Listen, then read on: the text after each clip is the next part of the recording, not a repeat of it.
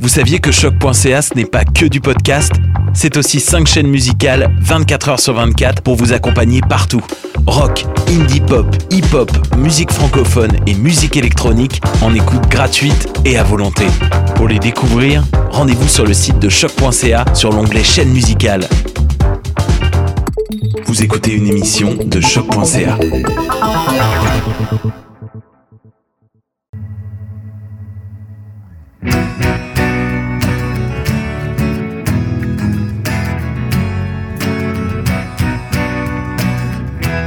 Bon matin, bon après-midi ou bonsoir. Peu importe où vous êtes, vous écoutez le balado après la pause. Un podcast qui a comme objectif de vous inspirer à prendre des décisions et à poser des actions qui contribuent à rendre notre société plus juste, équitable et on va se dire aussi écolo.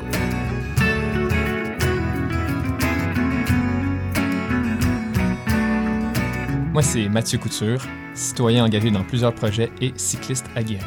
Moi, c'est Céline Audrey Bourregard, femme à la chevelure frisée bien impliquée aussi et enseignante au primaire à Verdun. En contexte de pandémie, Audrey et moi, on se disait que ce serait le moment idéal pour faire rayonner des projets, initiatives et concepts pour changer le monde. Parce que selon nous, le après la pandémie n'est surtout pas un retour à la normale.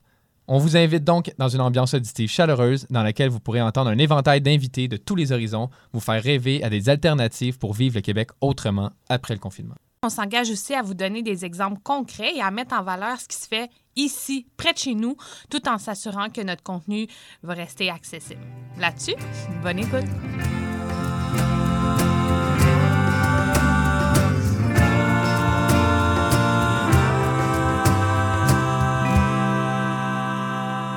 Salut Audrey. Salut Mathieu. Aujourd'hui, on va parler de revenu de base universel. C'est plus que temps, c'est le bon moment. Exactement. Parce qu'en fait, le revenu de base universel, l'idée, c'est que chaque personne reçoit un montant à chaque mois et on n'exige rien en retour de ces personnes-là. En contrepartie, exactement. Mais là, toi puis moi, on n'est pas les meilleurs pour expliquer ça. Non, c'est ça. Fait que là, on a invité quand même Ambre Fourier, qui est une personne qu'on connaît très bien, une amie euh, qui a étudié avec nous à, à la maîtrise HEC et qui fait en ce moment un doctorat en sociologie et qui est aussi chargée de cours à HEC, car elle a publié un essai chez Éco-Société qui s'appelle Le revenu de base en question pour vraiment décortiquer toutes les questions. bébite-là, Ben là. oui, c'est ça, que pas grand monde connaisse au final, mais qui est un projet de société vraiment ambitieux et, selon nous, vraiment souhaitable. Donc là, elle va pouvoir contribuer pour euh, mettre un petit peu la table, pour mieux nous expliquer c'est quoi cette bébite-là. Mhm. Puis nous, on décide de vous en parler aussi parce que, bon, là, c'est la COVID, mais des périodes de crise, on va aussi en connaître d'autres, là. Ben, c'est ça. Ça finira plus, en fait, Non. parce qu'on va avoir la crise climatique. que clairement, on n'a pas trouvé de solution en ce moment. Non, vraiment pas. Il va y avoir des crises économiques comme il y en a eu par le passé. Ouais. Il y en a tout le temps eu. Peut-être qu'il va y avoir d'autres crises sanitaires. On nous parle que, ah, finalement, ce serait peut-être pas la première, ben, la dernière pandémie. Mais non, exactement. Donc, euh, il faut qu'on se prépare à avoir euh, un retour de, de- de différentes situations qui vont venir déstabiliser notre tissu social puis notre filet de sécurité. Et nous, on croit que le revenu de base, ça fait partie de ces solutions-là. Puis en plus, il y a eu quelques exemples qui ont déjà eu lieu. Fait qu'on va pouvoir vous en parler un peu plus. Puis essayer de un peu aussi démystifier ou euh, combattre un peu les préjugés que peut-être vous aurez. Parce que là, vous allez vous dire peut-être, ah ben là, si on Ben donne de l'argent à des gens sans contrepartie, ils vont rien faire. Qu'est-ce qu'ils vont faire, ces gens-là? Ils vont chiller dans leur salon euh, toute la journée? Ouais. Non, non. Mais non, voyons donc. Ben, moi, je pense que c'est pas ça. Ouais, moi non plus. Fait que, allons-y.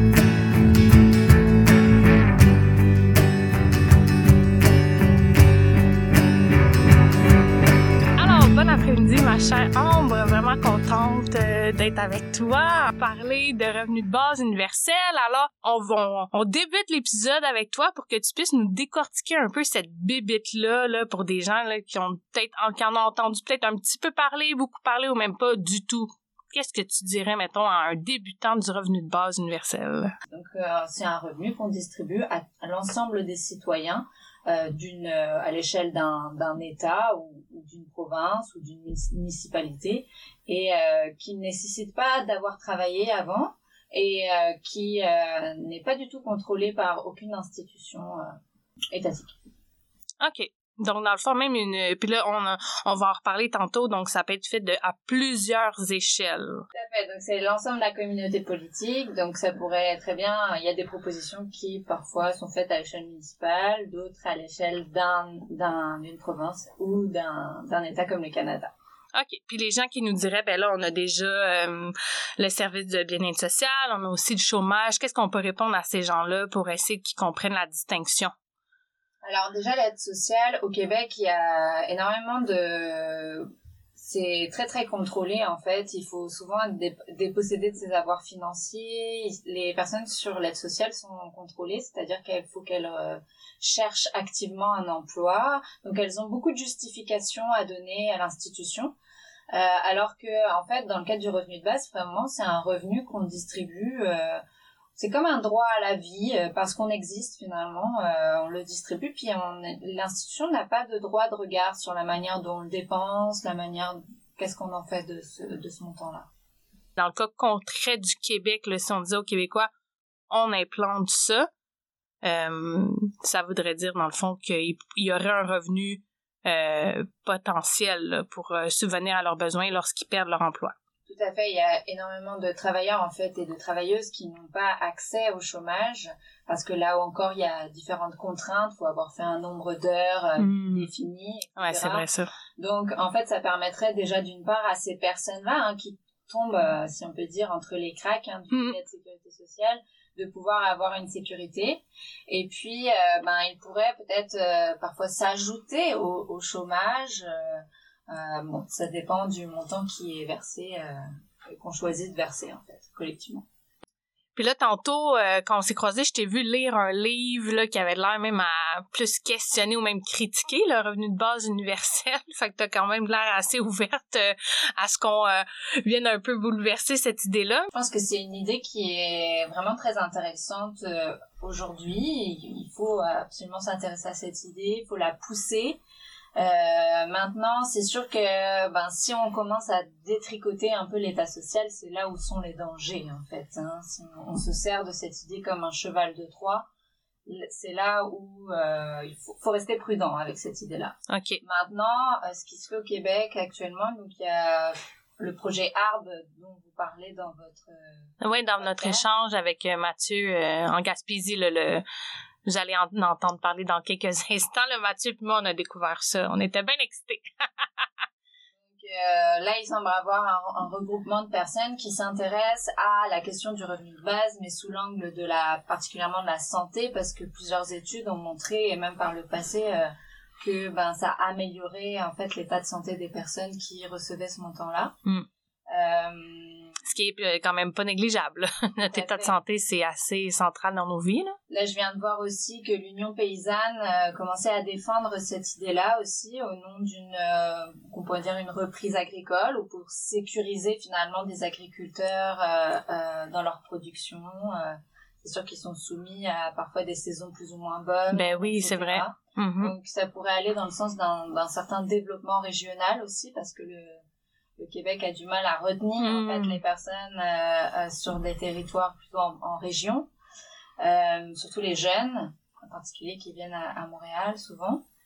Et pourtant, il y a, on a vu hein, durant la pandémie qu'il y a une augmentation actuellement des, des, fermes et, et il y a plusieurs jeunes, je pense, qui ont ces projets-là, mais parfois c'est difficile de se lancer en fait dans des projets euh, parce que ben on n'a pas les moyens ou euh, hmm. donc cette sécurité de revenus viendrait en fait euh, pousser tous ces projets-là, toutes ces initiatives en fait qui ne souvent ne voient pas le le jour. parce non. Que, parce que justement il n'y a pas cette sécurité ben oui. de revenus. Puis l'argent ça pousse pas dans les arbres. Exactement.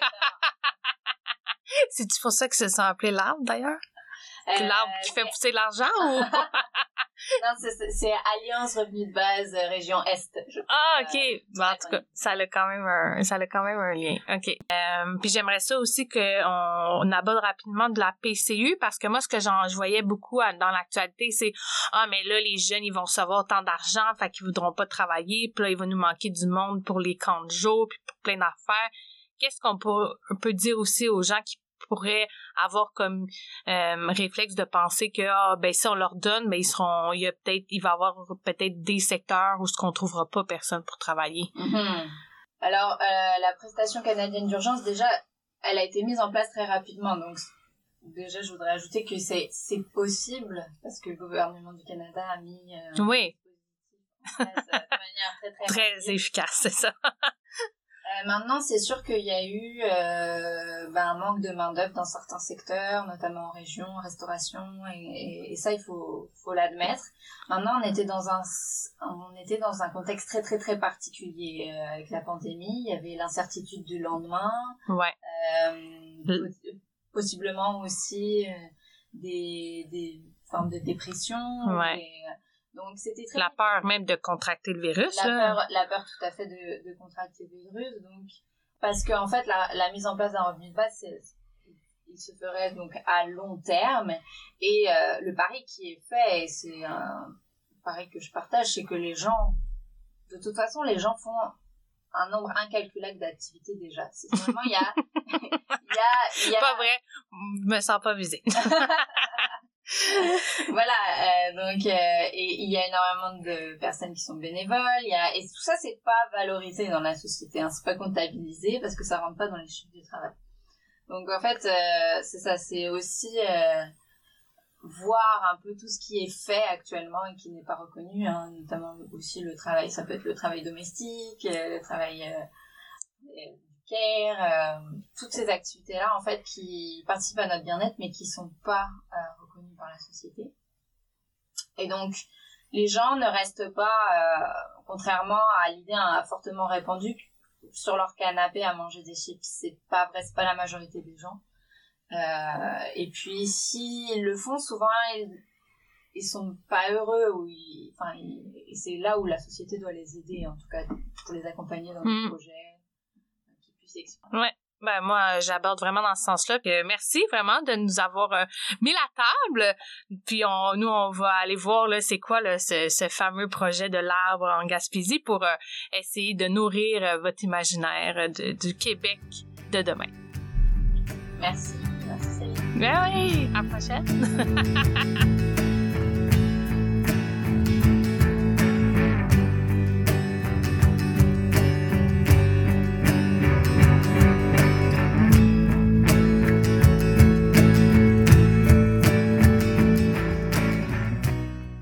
Hey Audrey, dans les derniers jours, je suis tombé sur un article qui parlait d'un revenu de base en Gaspésie. Ben voyons donc, je savais pas ça. Ouais, il y a quelqu'un qui a reçu de l'argent sans contrepartie.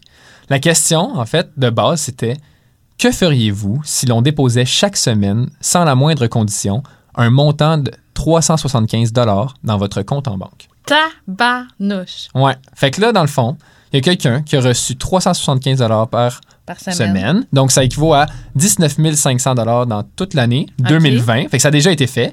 Et ça, ça équivaut aussi à la mesure du panier de consommation. En gros, ça, ça veut dire que ça couvre vraiment les besoins de base, alimentation, logement, déplacement, vêtements. C'est vraiment là, hmm. de base.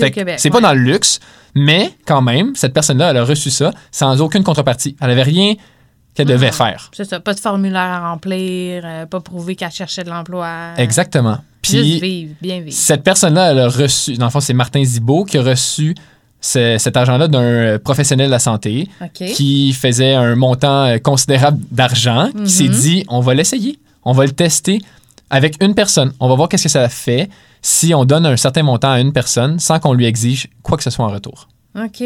Tabarouette. Fait de pas attendre là, que, que, ça tombe du ciel. Eux, ils se sont dit, on lance ça. Oui, ils l'ont essayé. Puis, tu vois, euh, une des premières choses euh, que Martin Zibault euh, disait, c'est que ben, son niveau de stress a mm. chuté. Pourquoi?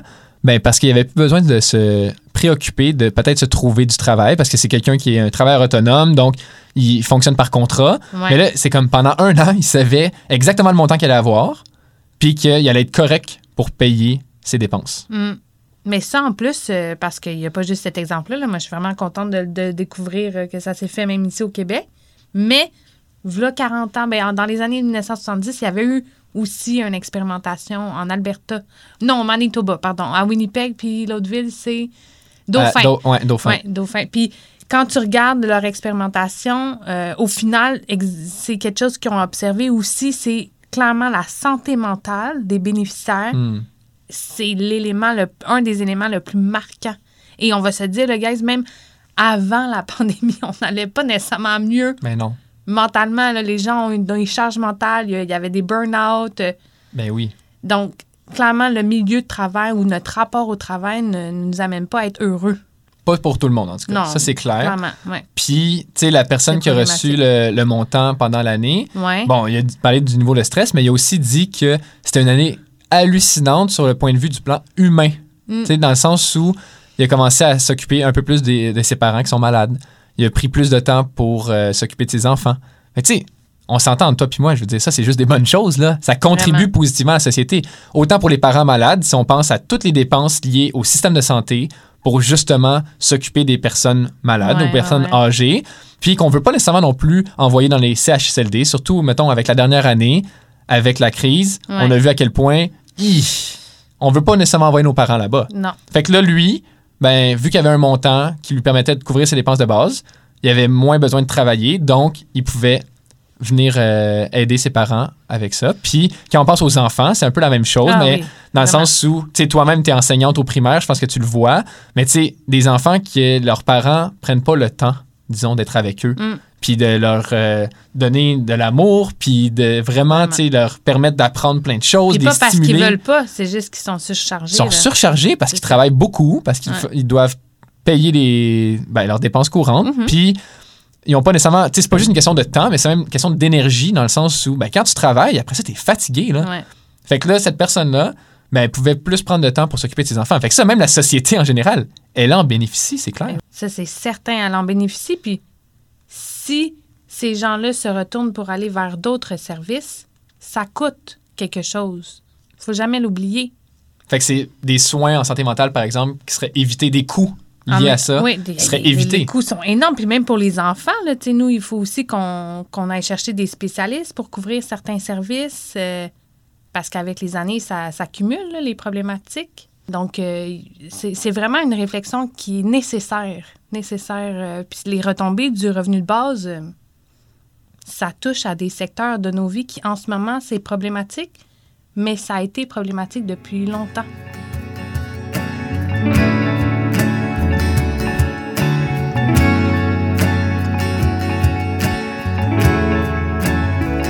Sais pas si ça dit quelque chose, mais moi, j'ai entendu le terme euh, il y a quelques années, puis je l'entends quand même souvent, c'est le fait d'avoir, mettons, un travail alimentaire, un job alimentaire, Mhm. qui, dans le fond, nous permet de subvenir à nos besoins de base, mais Ouais. qui n'est pas notre passion, clairement.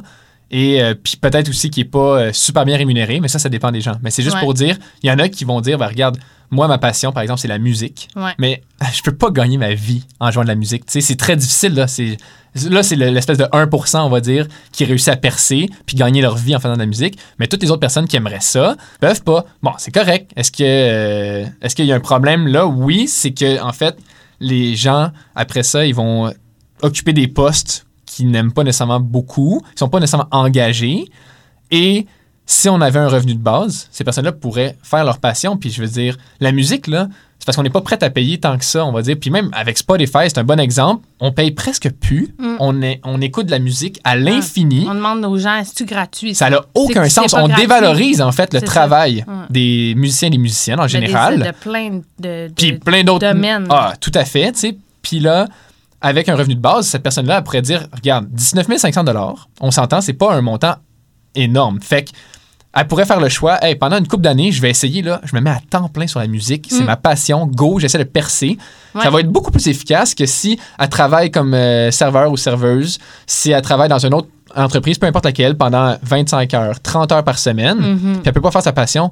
Puis au final, on en bénéficierait Ben oui, ben tout le monde, c'est ça. C'est parce que souvent, les gens, ils s'opposent au revenu de base en se disant Ah, ben, euh, il va y avoir des fainéants. Sais, Puis comme tu as dit, c'est le 1 Mais c'est quoi être fainéant?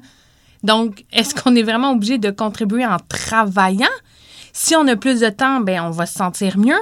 Après, on peut, s'impliquer, on peut faire attention aux autres, on peut développer des passions. Dans plusieurs expériences aussi, les gens manifestaient le, le désir de retourner à- aux études. Il y a des gens qui deviennent entrepreneurs. Donc, Mhm. Hey, les portes que ça ouvre pour que les gens se puissent s'épanouir sont vraiment multiples. Puis je pense pas qu'on on devrait se réduire à tous les possibles impacts en, en oubliant tout aussi tous les bénéfices que Mhm. ça pourrait amener. Et euh, par rapport aussi au temps, là, le, le- toi, tu parlais de la musique, tout ça, moi, euh, j'ai appris à connaître là, dernièrement Marie-Claude d'un mouvement euh, Croque ton quartier à, à Québec. Et elle, en ce moment, elle, a- elle est en attente d'une subvention pour ce super beau projet citoyen-là que je vous invite à découvrir. Mais elle a arrêté de travailler en juin. Hmm. Mais cette fille contribue là, depuis la naissance de cette initiative-là et elle mériterait de recevoir ce 19 500-là. Et toi puis moi, je suis pas mal sûre qu'à quelque part dans nos vies, même si toi t'enseignais pas, moi non plus, on pourrait prendre du temps pour, la, pour nos projets de- d'implication citoyenne. là. Exactement. En fait, on le fait déjà un peu Ouais. Comme on s'implique déjà beaucoup. Oui, Moi, j'ai même réduit mes heures de travail, juste pour dire, tu sais, je travaille 25 heures de manière rémunérée, Ouais. puis j'enseigne aussi, mais des fois c'est une charge de cours, des fois c'est une demi-charge de cours.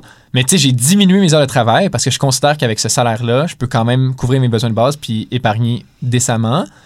Mais tu sais, si je travaillais au salaire minimum, je ne pourrais pas réduire mes heures de travail. Fait que je serais pris, je serais Exactement. pris là-dedans. Alors que si on avait un 19 500 pour tout le monde, Ouais. par Dans exemple, le cas que ça pourrait être autre chose, là, mais. ben, dans ce cas-là, les gens pourraient travailler peut-être 20 heures ou 25 heures de plus, peut-être au salaire minimum, mais ce Mm. serait pas grave parce qu'il y aurait au moins ce 19 500 qui est sécurisé, Qui leur- sûr. qui les libère d'une charge. Là, euh, Parce que le travail prend tellement une grande place dans notre vie ouais. que là, on pourrait au moins un peu avoir un peu plus de contrôle.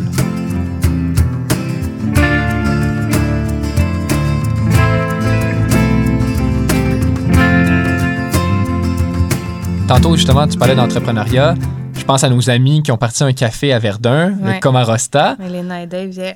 Puis c'est deux personnes, tu sais, qui se dévouent pour Dévouement. partir une entreprise, tu sais, qu'eux-mêmes investissent dans cette entreprise-là, puis autant de leur énergie, leur temps que leur argent.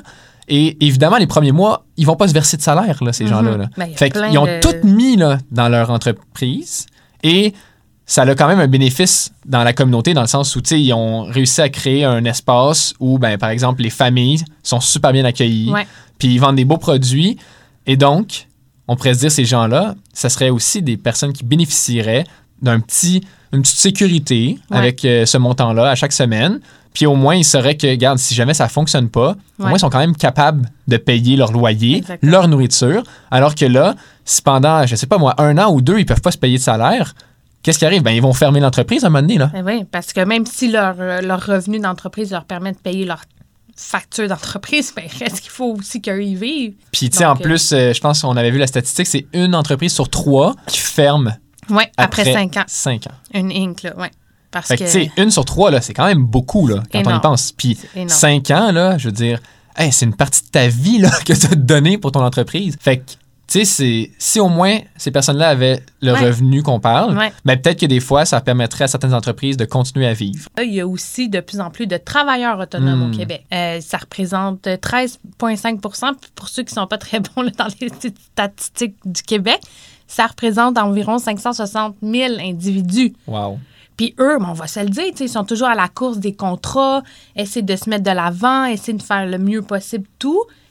Mais encore une fois, le revenu de base leur permettrait d'être de venir éponger des, périodes euh, que y a, y en- ça rentre pas. là. Exactement, parce que... pas parce que t'es pas bon. là. Non, Tu fais rien. mais c'est surtout, en plus, pour commencer, disons, tu sais, je veux dire, si ça fait 15 ans que tu es travailleur autonome, puis, mettons, tu as déjà tes clients réguliers, ou en tout cas, tu as un certain nom, Ouais. une réputation, OK, tu sais, sûrement que ça va bien, mais au début, pour se lancer, Mm. d'avoir ce revenu-là, là, tu te dis, ah, ben oui, go! Genre, maintenant que j'ai un 375$ piastres à chaque semaine qui rentre, peu Mm. importe ce que je fais, Mm. ben là, je peux vraiment faire ce que je veux. Puis si ça fonctionne pas, ben c'est pas grave. Puis est-ce que ces gens-là, on va considérer qu'ils n'ont pas euh, contribué? Je pense pas, là. Mais non, mais non. Fait que, tu sais, est-ce que vraiment on pourrait dire que juste parce qu'il y a peut-être une petite partie de la population, Des free riders. ben oui, qui vont bénéficier de cet argent-là, puis qui vont peut-être vraiment minimalement contribuer, là, c'est-à-dire euh, peut-être ils vont juste écouter des séries euh, tous Ouais. les jours. Mais tu sais, est-ce que vraiment, après ça, on, on considère que pour tout le reste des personnes à qui ça bénéficierait, là, ça vaut pas la peine? Dé- ça recyclage. Puis, euh, on va se le dire aussi, là, les pots, ben, il y en a aussi, là, qui, tu sais, ils mettent l'argent dans les paradis fiscaux. Exactement. Est-ce que là, on devrait juste pas imposer personne parce qu'il y en a quelques-unes? Ah non, non, oui, d'accord, on n'impose plus personne, je suis pas d'accord avec ça. Tu sais, mais non, justement, parce qu'il y en a tout le temps qui vont bon, réussir, c'est ça, un peu à profiter Mais de la situation. oui, Mais ça c'est serait comme ça. n'importe quel contexte sociétal, là. Puis en plus, dictature à pas de dictature, au socialiste, au communiste, au capitaliste, il y a toujours des gens qui vont être profiteurs puis qui Voilà. vont essayer de trouver une solution, une porte de sortie.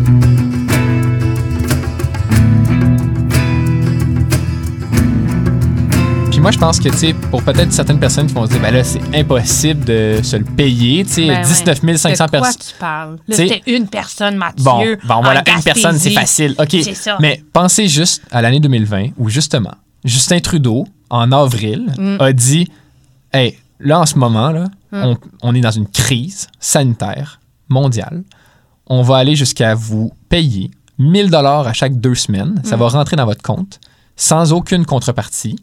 Puis ça, c'est pour quatre mois. Le premier statement qu'il a fait, c'est- c'était pour quatre mois. Fait que c'était 2000 dollars par mois Mm. pour toutes les personnes qui pouvaient plus travailler à cause de la crise.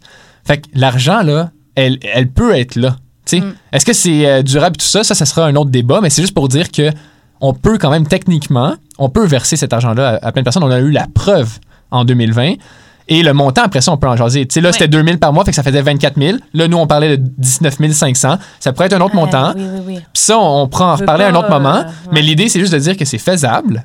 Mm. Et pour, selon nous, en tout cas, c'est souhaitable C'est aussi. souhaitable. C'est ça, parce qu'on veut pas tomber là, dans les euh, fleurs du tapis à se dire, OK, mais c'est qui concrètement? Parce que honnêtement, je vais vous le dire, il y en a qui discutent de, on va même le donner à des enfants ou des adolescents, Mm. aux retraités.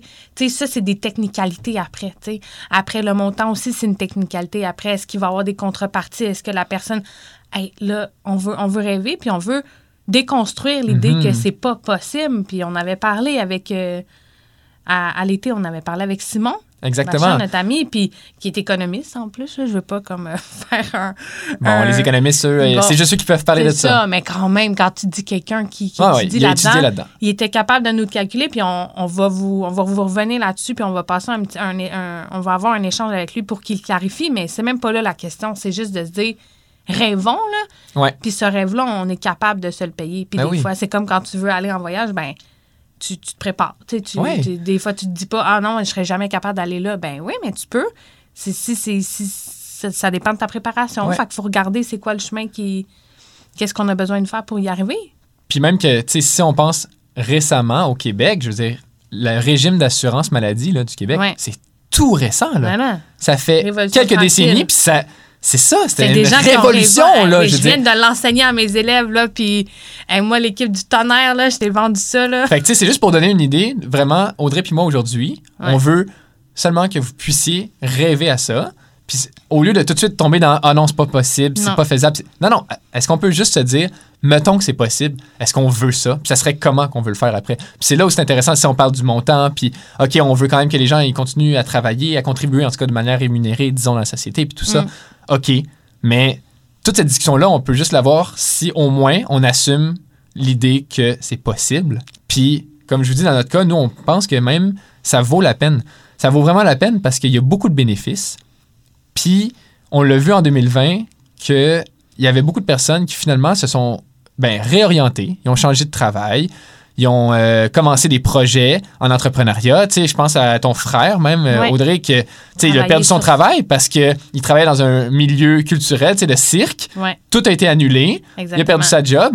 Ben après ça, il, a- il, il s'est pas juste dit justement comme Ah, ben je vais rien faire chez moi tous les jours pendant des mois et des mois. Non, Non. il a commencé à travailler sur des projets. Il a, ben il a travaillé sur ses propres projets à lui euh, en lien avec euh, les articles de cirque. là. Donc, euh, il monte une conférence puis des ateliers euh, avec une autre de ses collègues. Il avait aussi parti son propre projet de conférence dans les écoles secondaires. Fait que il a planché là-dessus, mais on va se dire aussi la recherche d'emploi, c'est aussi des fois une job à temps Ben plein. oui. Et lui, il a eu la chance, à- il, est dans une entreprise là, complètement différente, là, qui travaille avec des sites web, tout ça. Lui, il n'avait jamais fait ça, puis il a été chanceux parce que le patron là, a décidé de l'engager quand même pour sa créativité, Hmm. pour qu'il amène du nouveau dans l'équipe. Là, on ne voit pas ça tout le temps. Là. Non. Mais ça y a pris du temps, ça y a pris plusieurs mois, ça y a pris du stress. Puis même le monde qui a reçu la PCU, Mathieu, là, ils ne savaient pas combien de temps ça allait durer. Ça, c'est là. sûr. Fait que quand on parle d'insécurité puis de santé mentale, là, Mhm. aucune stabilité, c'est comme, OK, ils vont le donner trois mois, mais Ouais. que, je vais-tu avoir trouvé une job, moi, en août, ou je n'aurais pas Mhm. trouvé en août, tu sais? Exactement. il y a ça aussi, là, comme. Exactement. Fait que là, au moins, on serait sûr qu'on aurait Oui. un petit montant c'est ça. à chaque semaine.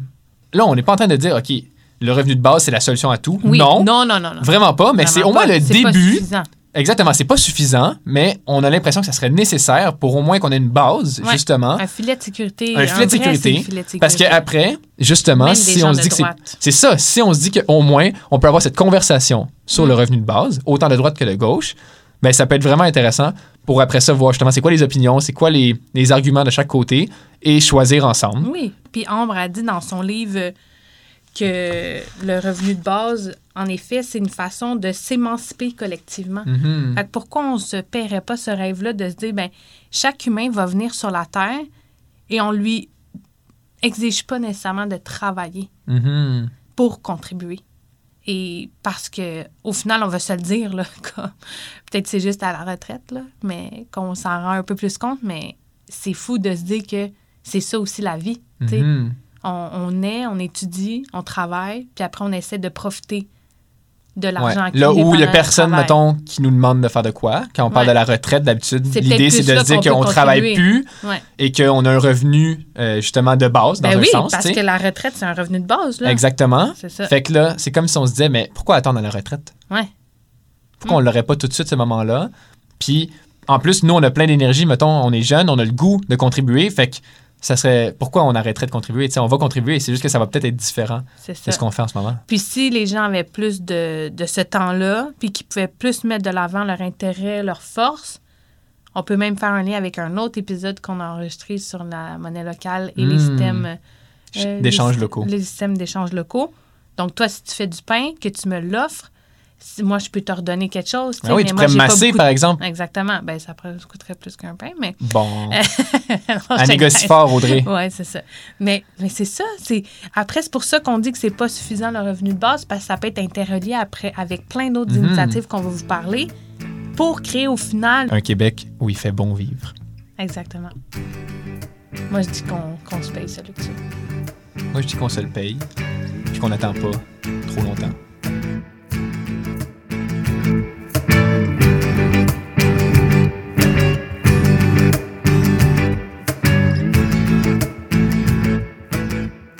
Bon, bon, bon. Fait que là, on a parlé de revenu de base universel. Beaucoup on a parlé, ouais. bien compris en quoi ça consistait, c'est quoi les différents arguments, on va dire.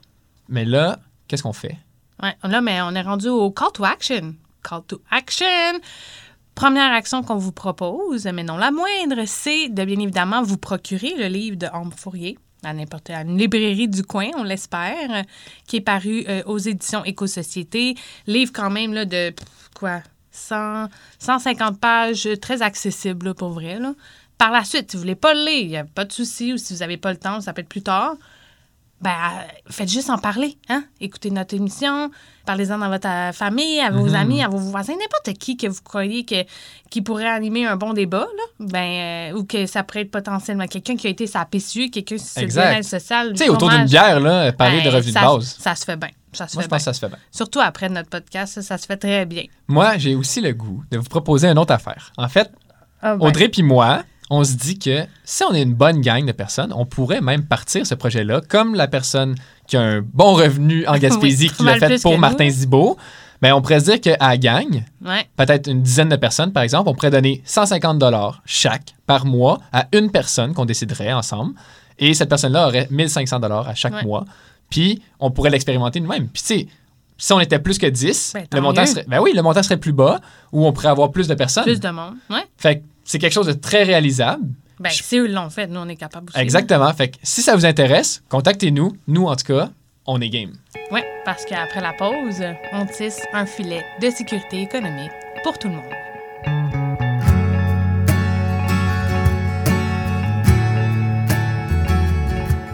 Alors, c'était après la pause, une série balado pour découvrir des initiatives locales et vivre le Québec autrement, surtout après le confinement.